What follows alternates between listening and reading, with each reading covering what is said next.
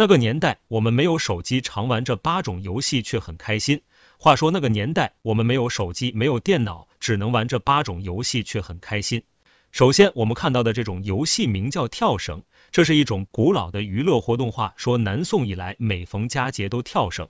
第二种斗鸡，说到斗鸡，可能很多人误认为是两只鸡在一起格斗，事实上这也是一种儿童游戏。在很多地方，这也叫撞拐子。童年十七计的男孩子们常玩这种游戏。第三种滚铁环，用铁丝做一个圈，然后再做一个长柄的铁钩子，这就是滚铁环所需要的全部道具。作为头条号，新图报的作者记得那个时候常玩，并且学校还有四星号幺零零米的滚铁环接力。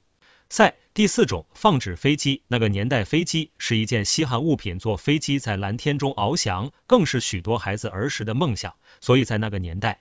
许多小伙伴都会自己用纸张折叠飞机，然后在一起比赛，看谁的飞机飞得高。第五种打老鼠，打老鼠在有的地方也叫打牛牛，这是一种很常见的童年游戏，一根鞭子，一个用木头做的老鼠就能玩一整天。